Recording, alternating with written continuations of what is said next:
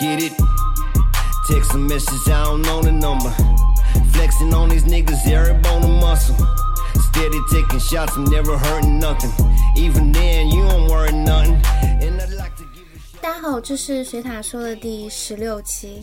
这一期终于可以大言不惭的说有丰富各个专栏的机会了。这一期人物专栏，呃，不仅讲的是美国著名女诗人艾米丽·狄金森，而且也是回归了我的老本行，那就是文学。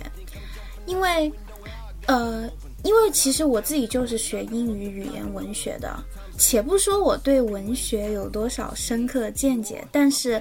起码经过在校园这么多年的熏陶，对文学、对诗歌、对狄金森也有一些自己的看法。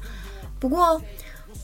我知道自己经常在这样的圈子，可能不自觉提高了节目的门槛。虽然我个人觉得艾米丽·狄金森是一位耳熟能详的文坛之星，但很多人可能真的并不知道狄金森是谁，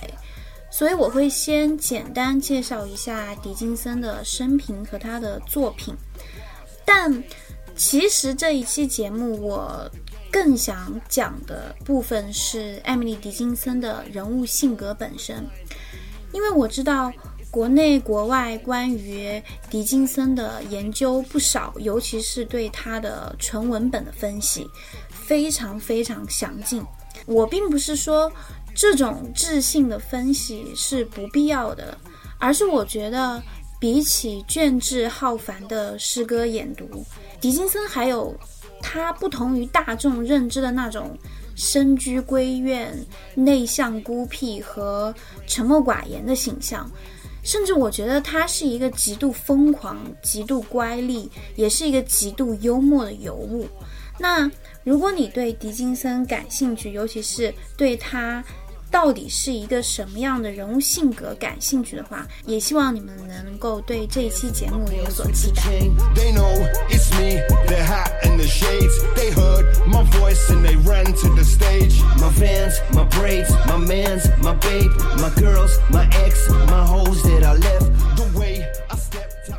首先我先来介绍一下艾米丽迪金森的生平。她是美国最富传奇的女诗人，一生都生活在美国东部马赛诸塞州西边的阿姆斯特小镇。嗯，终身未婚，二十四、二十五岁起就弃绝社交，闭门不出。呃，在默在默默无名中埋头写诗三十年。除了一次旅行之外，几乎全部时间都在他出生的老屋里度过，直至五十五岁病逝。嗯，其实这些大家真的都可以在百度百科里面搜到的。不过当时，当我初识 Emily 的时候，我也是对她这种闭门不入的行为是非常的不理解的。我知道很多人是在旅行的路上来寻找意义和存在感的，但是 Emily 可以说是推翻这个范式最好的例子。当然还不止 Emily，呃，还有康德，他其实一辈一辈子也都是在自己所在的小镇里面，也并没有去过很多地方，但他也照样完成了纯粹理性批判和实践理性批判，甚至还自传了自己墓碑上的墓志铭那一句“立我上者，灿烂星空，道德律令在我心中”，这。这激励了多少人的哲学和道德梦想？那对于 Emily 和她生活与写作的地方，同样也是普通又安逸的。就是在这样的环境里，他写下了一千七百七十五首诗和一千零四十九封信。在这样一个狭小的房间里，他力所能及身边的。每一处可供创作的意象，比如说花园里的植物、窗外的树木，还有房间、家里的炉火、被子、卧床、睡袍、夕阳和晨光等等，这一切都在他的笔下出现过。这些对平常人来说，可能只是一些稀松平常的物质载体。而在狄金森的想象中，却找到了一一种最意想不到又生动的文字对仗。他极其擅长用这些有限的经验，将它们作为精神世界跃升的跳板。所以，我觉得这就是狄金森诗歌的第一个特点，那就是非常具象而非花里胡哨的意象表达，他最诚挚的和最真实的思想和感情。为什么我觉得这一点，呃，这个特点非常重要呢？是因为呃，我自己在读书的时候，比如说呃，新古典主义的 T.S. Eliot，他的代表作《荒原》，在哲学层面上的确他有笛卡尔的唯理主义，在创作层面上，他又有那种非常华丽、非常准确和非常典雅的语言。当然，Eliot 呃 T 呃 T.S. Eliot 当然是一个伟大的诗人。对于我来说，他的诗歌里厚重的文学感和历史感，让我觉得这是我自己在追求文学道路上不可承受之轻。狄金森的诗歌中，他当然也用了很多意象，他那种极富创意的修辞修辞能力，把这些意象变得很简单，也很平易近人，很灵活，也很轻快。他是用一种非常直白的方式来探讨爱情、死亡、友情和宗教和灵魂。我在这里就举一个例子，是他写的关于蜘蛛的一首诗歌。这呃，这首诗是这么写的：嗯，独自独自的在一个环境中难以启齿，一只蜘蛛勉强经过我同意。不停爬行，它让我感到更自在，迅速长大。我觉得自己像是一位客人，匆匆撤退。那那你们看这首诗歌中，Emily 她把来自外界的伤害浓缩在一浓缩在这个丑陋的蜘蛛形象上，他们无所忌惮地侵入 Emily 的生活。她越是退缩，就越是清晰的。感觉到外界那些他无法控制的力量对他有多么大的威胁。我们知道，虽然 Emily 她是过着一种隐居的生活，但她的隐居生活绝对不是一种逆来顺受，其实是一种温柔的反抗，以过分的寂静去凸显外部世界的嘈杂与混乱。他一方面是重视名誉忠诚的女儿，因为他嗯常年操持家务，又要照顾卧床卧床不起的母亲，甚至极力呢去迎合大众所期待的文化规范。但是他许多阴冷的诗篇，反而暴露出他对世俗世界的抵抗有多么强烈。他的隐居生活没有超脱文化的限制，反倒凸显了文化的烙印。他的文本和他的生活中内在的暴力，反映出外部世界的暴力。这种内心激烈的观念冲撞，导致他长期处在紧张的精神状态之中。当物的灵魂，嗯，被人的感官主体不不断吸纳。很自然的，他冰冷的诗歌中就出现了死亡的主题。死亡也是 Emily 她无止境的探究的黑洞。在文学，呃，在世界文学上，还没有哪位诗歌，呃，哪位诗人能像 Emily 那样试图对死亡进行如此细致入微的解码。当然，和他的死亡诗篇相对应。狄金森的诗中也有大量的身体意象，呃，除了诗人们普遍喜欢用心、眼睛、还有脸庞、嘴唇这样的意象，他的诗歌中这些身体意象其实还蛮重口味的，比如说大脑、还有肺、神经、额头、呃胸膛、绒毛、还有脚趾头、耳朵、还有大动脉，而且。伴随着这些身体意象一起出现的，往往是身体的伤害。比如，呃，在提到眼睛的时候，那就是在被人挖掉眼睛之前；提到脚的时候，那就那就是，但欢乐稍稍一推，就把我的脚扭断；提到心的时候，是一颗可怜撕碎的心，一颗残破的心；然后提到胸膛的时候，就是切除我布满斑点的胸膛；那提到大脑，那就是。我丢掉了我的大脑。提到神经，那神经中的钻子撕裂皮肉更为优雅，更为恐怖。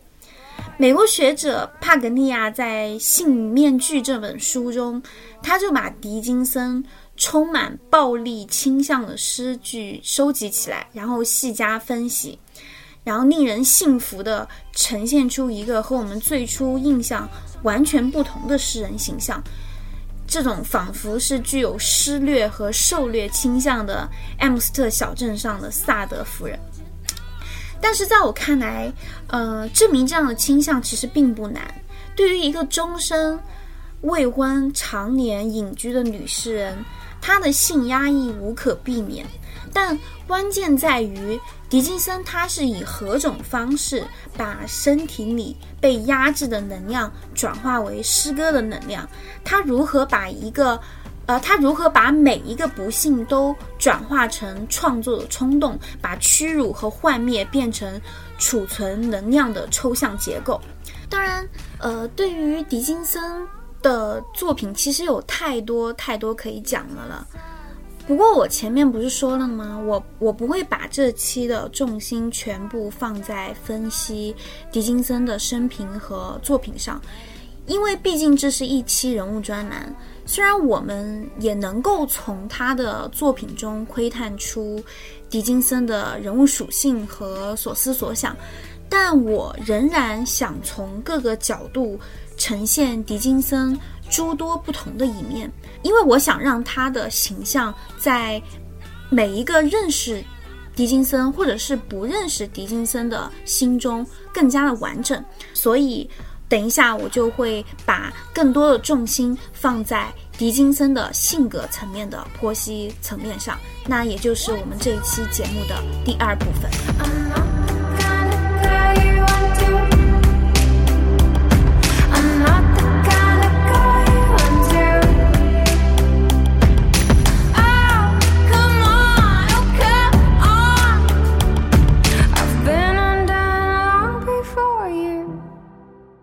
首先，我呃想在这里介绍一本书，叫做《我的战争都埋在书里》——艾米丽·狄金森传。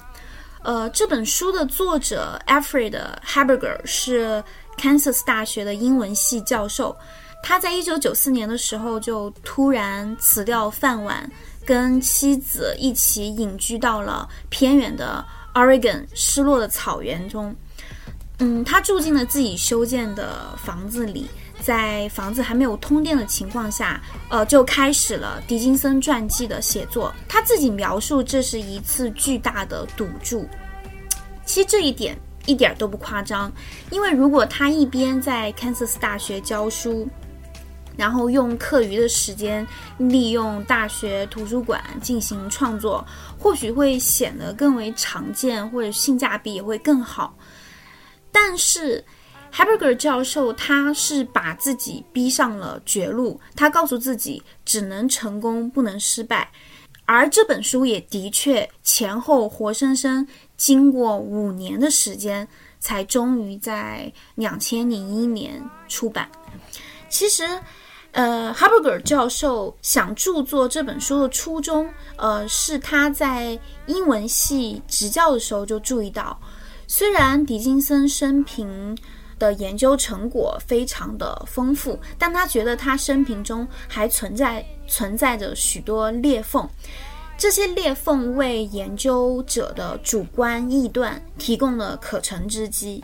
而现在他想，嗯，考察现有资源的基础上，不遗余力的。挖掘新的材料，完成一部信实、全面和深入的诗歌生平。比如说，他要在传记中回答这些问题，那就是：狄金森是一个同性恋吗？他所爱的人究竟是谁？等等这些问题。那 Haberger 教授在这部传记中给予了可信的理据结合的回答。他从浩如烟海的这些地方档案和教会档案中，从狄金森同时代的女性作家作品中，还有狄金森未刊的信件的片段中，找到了大量的第一手资料，而这些资料也有效填补了狄金森生平中的许多裂缝，所以大家有兴趣也可以去看一看。不过吧，其实，呃，都别说填补。裂缝了。其实对于大多数人来讲，狄金森其实一直是一个难解之谜。对于狄金森的作品来说，除了朋友在未经他的同意情况下把他的六首诗拿去发表之外，嗯，狄金森生前几乎没有在美国文坛上留下任何痕迹。人们是在狄金森。呃，去世几十年后才开始逐步认识他的。他是那种生不逢时而身后明显的天才，有点像荷兰的画家梵高。但不同的是，梵高生前穷困潦倒，以致精神崩溃。但，嗯，但狄金森本人他是生活在一个。中产阶级家庭过着衣食无忧的生活，他潜心读书写作，淡泊名利，呃，与世隔绝，生活在一个封闭狭小的空间里，铸造自己丰富而又深邃的精神巢穴。我在这里就想问了，艾米丽·狄金森真的是这样的人设吗？真的是我们认认知中那种？隐居的不嫁女，家人同住，爱穿一身白衣，然后成日在房间里写作的人吗？其实，在某种程度上说，虽然他后来选择了远离人群，但我们并不能将这个选择解读为他是怯懦的。狄金森的研究专家，以呃，堪培拉大学写作教授 Paul Hetherington，他就提到。古怪的隐居形象遮盖了他的本质，因为隐居一事，我们没有将他的作品放在主流文学中评价，把他当成了隐居的不嫁女，认为他常常是在崩溃的边缘写作，然后无法将无无法把他与正常的生活联系起来，所以对他的作品而有所误解，但实际上。狄金森在他父亲舒适的房子里，让他在这根深蒂固的男权生活中是获得了一种自由的。他能公然地谈论爱情、欲望，对忠诚有着不同的解读，这些都是十九世纪的作家无法比拟的。从这方面来看，他可以说是英语界的一位现代诗人。那除了我上面提到的这本书外呢，还有不少关于艾米丽·狄金森的影视作品。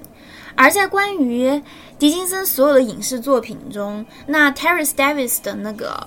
宁静的热情一定是最出名的关于狄金森的人物传记的电影了。而出演狄金森的女演员其实是《欲望都市》的 Cynthia Nixon。虽然 Cynthia 在这部电影里跟她在《欲望都市》里的形象大相径庭，但是在我看来，她真的是演活了艾米丽·狄金森。不管是她的发型，比如说呃非常整齐的中分。然后盘起的发髻，还有颈上的绸带，还有她的衣着，那全白的衣服，这些都完完全全的拼凑出了她的精确的形象。但排除这些外表的面子，我觉得星星啊她她的演技爆发的最好的一点是她触及灵魂的对 Emily 矛盾人格的演绎。那总结，Emily，她就是一个感性与理性交织的人，然后博爱与冷漠并存。她既传统又反叛，又既疏离又热切，既自卑又自傲，既阴郁又阳光。Emily 呢，她她喜好独处，也享受孤独。她害怕脆弱，但也沉迷脆弱。他对他人情绪能够敏锐的捕捉，但是对自己的情绪却无从下手。他内里是厌倦，但又总是打起精神。他总是绝望，但是又心怀最诚挚的希望。艾米，他对人对己有无处不在的疏离，和世界格格不入，也不愿随波逐流。但他又时时刻刻像一个局外人一般，观察着周遭所有发生的一切。对于我来说呢，虽然《宁静的电影》它的确是一个非常好的电影，但是你把宁静的热情，整部电影观摩下来，你会觉得，虽然你能够感受到艾米丽的热情，她的这种 passion，但是也如电影名一样，真的是太过宁静了。这种宁静感大大的大于热情感。而 Davis 的这部电呃电影，它尽管有最精良、最精准的历史。与人物重现，但在我看来，也仅仅是一部寻找艾米·狄金森单一一面的作品。如果把这里的形象定性为艾米丽形象的标杆，其实是其实是根本不能走进艾米丽的。所以我在这里还想介绍另外一部电影，叫做《与艾米丽的疯狂夜晚》。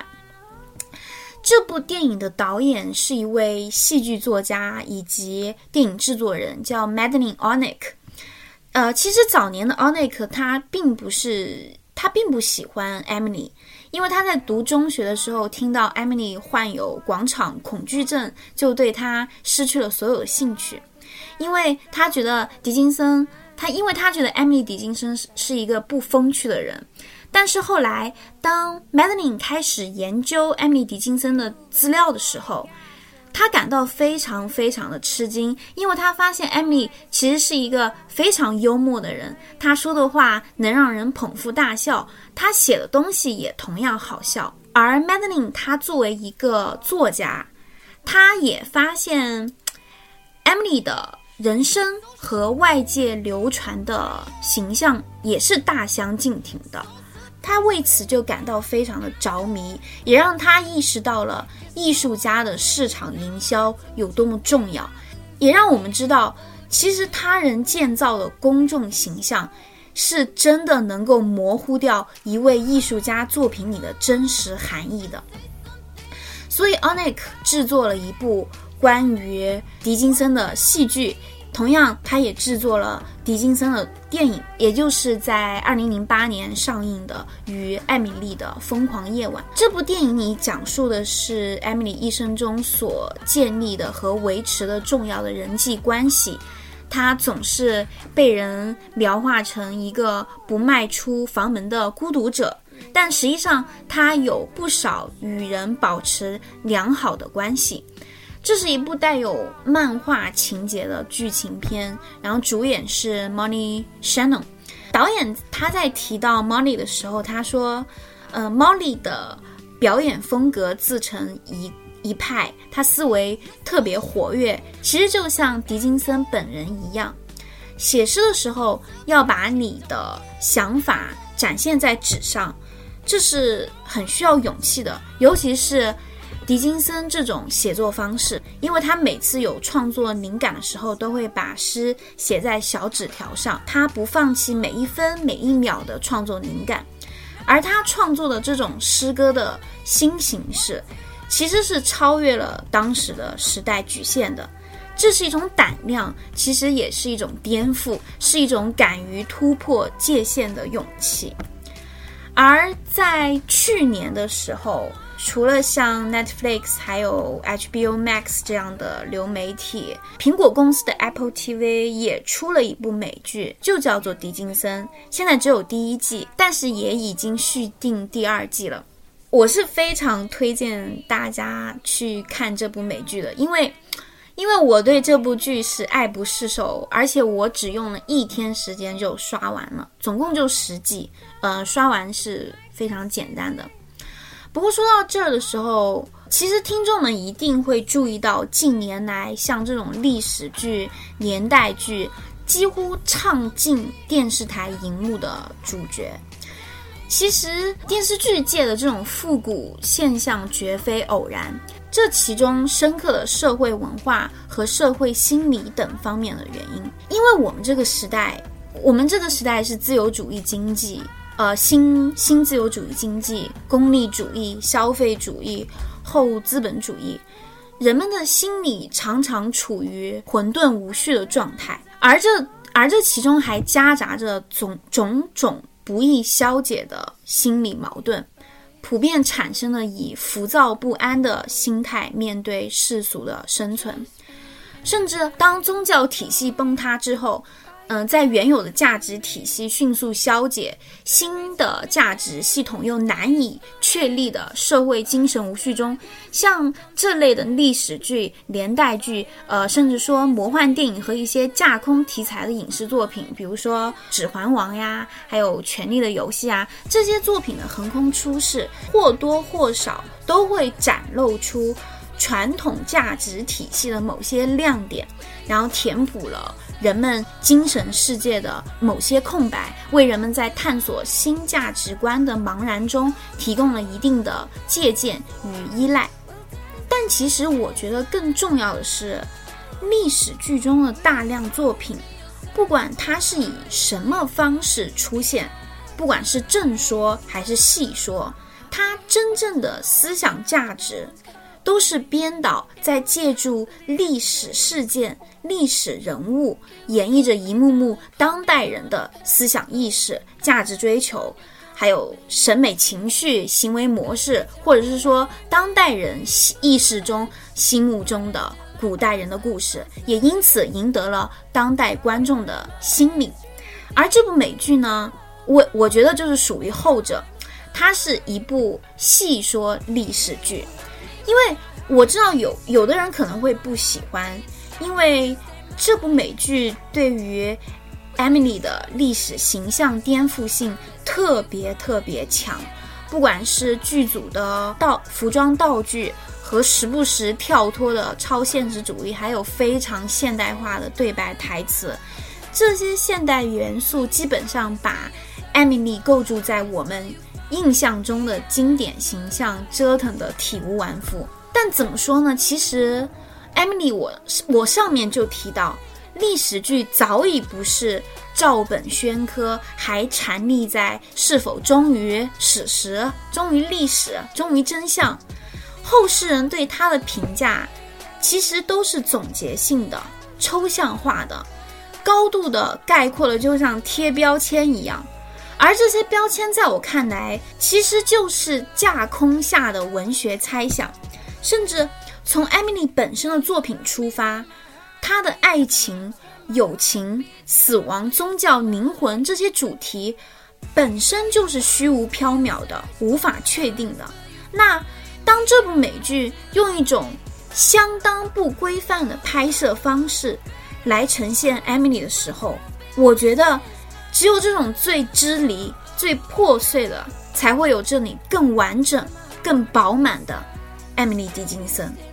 那我也希望能够通过这期节目，我对艾米丽·狄金森的生平和作品的介绍，以及我提到的一本书，还有三部影视作品，为认识艾米丽的人或不认识艾米丽的人，提供一个更完整、更饱满的。Emily 狄金森。Red eyes like the smoke we rise as the candles burning low. Trust me in whatever you like. Why you play with me? Every time you name it, leaves my lips burning still like words left unsaid. Fire in my veins, drink deeply,